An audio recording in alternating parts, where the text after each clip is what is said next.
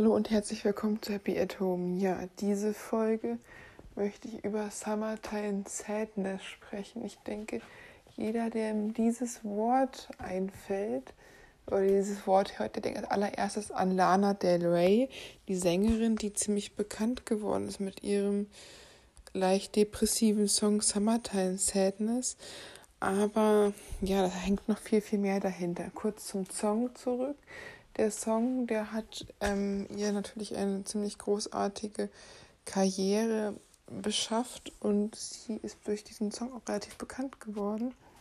Und der traurige Hintergrund dazu ist, dass sie, also ihre Summertime Sadness, ihre Sommerdepression tatsächlich hatte, aufgrund des Selbstmords ihrer besten Freundin. Und damals hat sie dann den Song ähm, ja, gesungen für diese Freundin, dass sie die nie vergessen wird. Und ja, am Anfang, ich habe ich mir den Song nochmal angehört vor dieser Podcast-Folge, sozusagen als Vorbereitung. Erst dachte ich immer, hm, sie erzählt doch irgendwas von ihrem Lover und sie hat doch jemanden da und weiß ich nicht. Und dann am Ende kommt auch drauf, ja, dass sie nie vergessen wird. Und dann habe ich noch gesehen, dass dazu steht, dass es halt für ihre beste Freundin gewesen ist. Und ja, das ist nicht nur ein Song, sondern ein tatsächlich wissenschaftliches Problem, also Phänomen. Und das ist weitaus weniger bekannt als beispielsweise die Winterdepression. Denn die Winterdepression ist ja allein schon so bekannt aus Medien, Funk und Fernsehen, dass es halt manche Menschen gibt, die in der Dunkelheit aufstehen, in Dunkelheit wiederkommen, berufsbedingt und wenig Licht abkommen und dann durch zu viel Melatonin ausschütten ähm, äh, und das Schlafhormon angeregt ist, dauermüde sind, mehr essen und ja, diese ganze Kälte sie so runterzieht und dass das Hormon auch Melatonin, Schlafhormon, einen auch so einen Dauermüdigkeitszustand ähm, unter Umständen bringen kann. Aber auch nicht jeder, der sich immer schlecht fühlt, ist gleich depressiv, genauso wie bei Sommerdepressionen. Ist es natürlich auch, weil den allermeisten Menschen geht es im Sommer besser. Und wenn die Temperaturen steigen, steigt auch die Laune bei den allermeisten und die allermeisten Menschen mögen auch den Sommer lieber.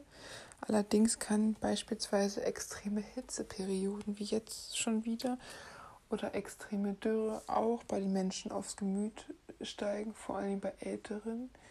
Auch nicht so einfach, gerade dass da schnell eine Dehydrierung passieren kann und dass extreme Hitze in stickigen Räumen ohne ja, ausreichend Luft auch aufs Gemüt schlagen kann. Jetzt kommt dazu, dass wir den dritten Corona-Sommer in Folge haben, womit wahrscheinlich keiner vor zwei Jahren gerechnet hätte. dass es drei Jahre später immer noch ist, immer noch neue, neue Varianten und die Leute sich auch im Sommer anstecken, ganz besonders in diesem Sommer, weil die, der Impfschutz langsam vom letzten Jahr nachlässt und die Menschen wieder extrem frei reisen und wir neue Varianten haben. Zusätzlich kommen die Affenpocken in den, in den Seen. Im Umland sind auch noch bestimmte Würmer, also Krankheiten sind irgendwie neu da, die früher nie auch nur in Gedanken waren. Von Corona über Affenpocken bis hin zu irgendwelchen Würmern, die sich in die Füße äh, fressen und da kleine juckende Pickel hinterlassen. Das war jetzt nicht sonderlich schlimm ist, aber auch zu Fieber führen kann und zu Arztbesuchen. Schön ist das ja alles nicht so. Ja, und dazu kommt noch, ich denke, das ist eine Schande für alle Frauen weltweit, dass das Abtreibungsverbot in den USA nach über 50 Jahren wieder in äh, fast vielen Bundesstaaten gekippt ist und dass Frauen das Recht am eigenen Körper ja, unter Umständen verboten wird. Natürlich ist es eh so eine schwierige Sache und da sollte man sich auch nicht als Außenstehende einmischen in irgendwelche privaten Entscheidungen von betroffenen Frauen. Ich bin ja prinzipiell eher dagegen, außer halt im Falle einer Vergewaltigung. Aber gerade sowas muss man halt bedenken. Gerade sowas wie eine Vergewaltigung kann halt jederzeit jeder fruchtbaren Frau theoretisch passieren. Gott bewahre, aber dann muss natürlich eine Möglichkeit gegeben werden, dass diese Frau, ob, wie, ähm, wenn es zu so einer schlimmen Tat gekommen ist, irgendwie die Chance haben muss, auch mit freiem Willen entscheiden zu können, dass sie dieses ungeborene Kind dass unter Umständen, sogar unter widrigsten Umständen, die Frau aufgezogen wird, dass durch Unzest entstanden kann, sein kann, durch minderjährige Kinder ähm, aufgezwungen werden kann, was wirklich ein brutales Verbrechen ist, dass man das nicht vergessen darf, dass da wirklich schlimmste Umstände sind und dass man eigentlich auch generell nie was dazu sagen muss, selbst wenn die persönliche eigene Meinung anders ist als die von anderen Personen, auch wenn Leute nur nicht verhütet haben. Trotzdem hat man eigentlich sich nicht einzumischen in andere Leute Leben. Aber ganz besonders muss man an die Opfer denken, die Opfer von schlimmen Straftaten geworden sind, die das theoretisch jeder fruchtbaren Frau zeitlebens passieren kann. Und es kann halt einer Frau dann nicht noch zusätzlich die Bürde auferlegt werden, ein Kind von ihrem Vergewaltiger austragen zu müssen. Was einfach mehr als nur schockierend ist, dass man das jetzt wirklich, dass sowas heutzutage in den USA noch ja, stattfindet. Zusätzlich kommt noch ein Waffenurteil, dass jeder Amerikaner ja irgendwie Waffen zur Verteidigung tragen darf in einigen Bundesstaaten. Es wird wohl auch so sein, dass es jetzt weitergeht, dass es in mehreren Bundesstaaten übernommen wird, dieses Präzedenzurteil. Dazu muss man natürlich sagen, ja, wahrscheinlich ist das jetzt die einzige Möglichkeit, dass man seinen, seinen minderjährigen Mädchen noch Waffen dazu gibt, weil im Falle einer Vergewaltigung dürfen sie ja nicht abtreiben. Wie schlimm das eigentlich ist und was das für mittelalterliche Gebräuche dann da sind, dass Frauen der Zugang auf sichere Abtreibung nicht mehr möglich sein soll, gleichzeitig aber da äh, jeder irgendwie mit Waffen rumballern darf. Also beides halte ich für ziemlich daneben und extrem rückständig. Ja, in Deutschland hingegen ist es ja schon etwas fortschrittlicher, immer noch auch nicht richtig. Stra äh, Abtreibung ist auch noch strafbarer. Aber jemand, der jetzt wirklich eine Vergewaltigung hat oder schwere psychische oder körperliche Leiden, der wird schon Hilfe bekommen. Und der Paragraph 219a ist immerhin jetzt abgeschafft worden, was heißt, dass auch die Ärztin rehabilitiert worden ist, die deswegen wegen Werbung in Anführungsstrichen. Eigentlich hat sie ja nur aufgeklärt, was sie anbieten in ihrer Praxis, weil das durften Leute ja auch nicht machen. Dass die Ärzte nicht informieren durften, was sie angeboten haben, was ja keine Werbung war. Ich meine, hallo, wer möchte denn sowas hier spaßeshalber machen? Das ist für jede Frau immer eine schlimme äh, Situation, die, in der keiner jemals stecken möchte und niemand ja wirklich so etwas von Außenstehenden ähm, alten weißen Männern beurteilt werden können, die einfach aus Glück ihrer Biologie niemals in eine Situation kommen können, aber dann den, den äh, Richter spielen wollen. Und das ist natürlich auch schon ziemlich aus einer privilegierten Situation raus, eine ekelhafte Herablässigkeit, so mit anderen Menschen umzugehen. Naja, zumindest in Deutschland heißt es ja, dass 219a jetzt gestrichen ist, dass das zumindest etwas leichter für Frauen ist in Zukunft werden wird, dass sie diese Möglichkeiten haben, sich besser zu informieren im Falle einer Schwangerschaftsabbruch. Aber das natürlich auch alles so noch zusätzliche Dinge, die ein allgemeines Summertime Sadness in den Menschen hervorrufen können. Wenn man sieht, wie diese Welt so ist und ja, dass Frauen es immer noch viel schwerer haben als Männer weltweit und besonders in manchen Ländern, aber dass man halt als Frau einfach in wirklich sicheren Abtreibung beispielsweise in manchen Ländern nicht bekommen kann. Selbst wenn man unter schlimmsten Umständen dazu gekommen ist, dass eine Frau überhaupt zu dieser Schwangerschaft gezwungen worden ist. Und dass man dann noch dazu sagen muss, dass das immerhin positive, jetzt auch Leute zum Beispiel in Deutschland oder so oder auch überall in anderen Ländern diesen Frauen im Internet sich offen sagen, dass sie einen sicheren Platz anbieten und diesen Frauen Möglichkeiten zur Abtreibung geben, wo man natürlich auch aufpassen muss, dass das nicht auch unseriöse Menschenhändler sind. Ich meine, in dieser Welt muss man natürlich schon ja, nach solchen Urteilen äh, eh geschockt sein. Und, aber ich denke, es sind auch wirklich Menschen, die wirklich helfen wollen. Das sind auch großenteils Frauen oder Frauen, die mit Frauen in Beziehung leben, WGs, die Frauen die Möglichkeit geben wollen, sicher eine Abtreibung haben zu können, wenn das deren Wunsch ist und nicht auf äh, diese ähm, illegale Art und Weise und dann da irgendwelche gefährlichen Sachen, wobei nachher noch die Frauen sterben, was leider wo dazu führen wird, dass Abtreibung nicht weniger, sondern dass Abtreibung wieder ähm, gefährlicher werden für Frauen, dass Frauen ihr Leben riskieren wenn sie ein Kind nicht kriegen können und dafür dann ihr eigenes Leben riskieren müssen, dass man keiner Frau das, die Frucht einer Straftat austragen lassen, zwingen äh, kann, ist eigentlich selbstverständlich klar sein. Aber das ist ja leider, dass dieses Gesetz dazu führt und deswegen kann man nur darauf hoffen, dass da irgendwie nochmal was geändert wird und dass die Solidarität so groß ist, dass auch andere Länder diese Frauen irgendwie auffangen und die eigenen Länder so, so schlimm mit ihren Frauen umgehen. Also, naja, auf jeden Fall muss man, kommt es wieder zurück zu Summertime Sadness. Summertime Sadness ist aber nicht diese allgemeine Unzufriedenheit mit Gesetzen, Wetterlagen oder ja, momentanen medizinischen Corona- bedingten oder anderen medizinischen Gründen, sondern dabei ist es wirklich um eine Depression, die vor allen Dingen häufig junge Frauen betrifft. Und es unterscheiden sich jetzt auch die Symptome zu einer Winterdepression, die vor allem durch Heißhunger, Attacken oder Müdigkeit einhergeht. Bei der Sommerdepression sind es eher Einschlafschwierigkeiten, Unruhe und Appetitlosigkeit. Es ist ja eher, dass bei einigen Menschen im Sommer nicht so stark Appetit wie im Winter ist.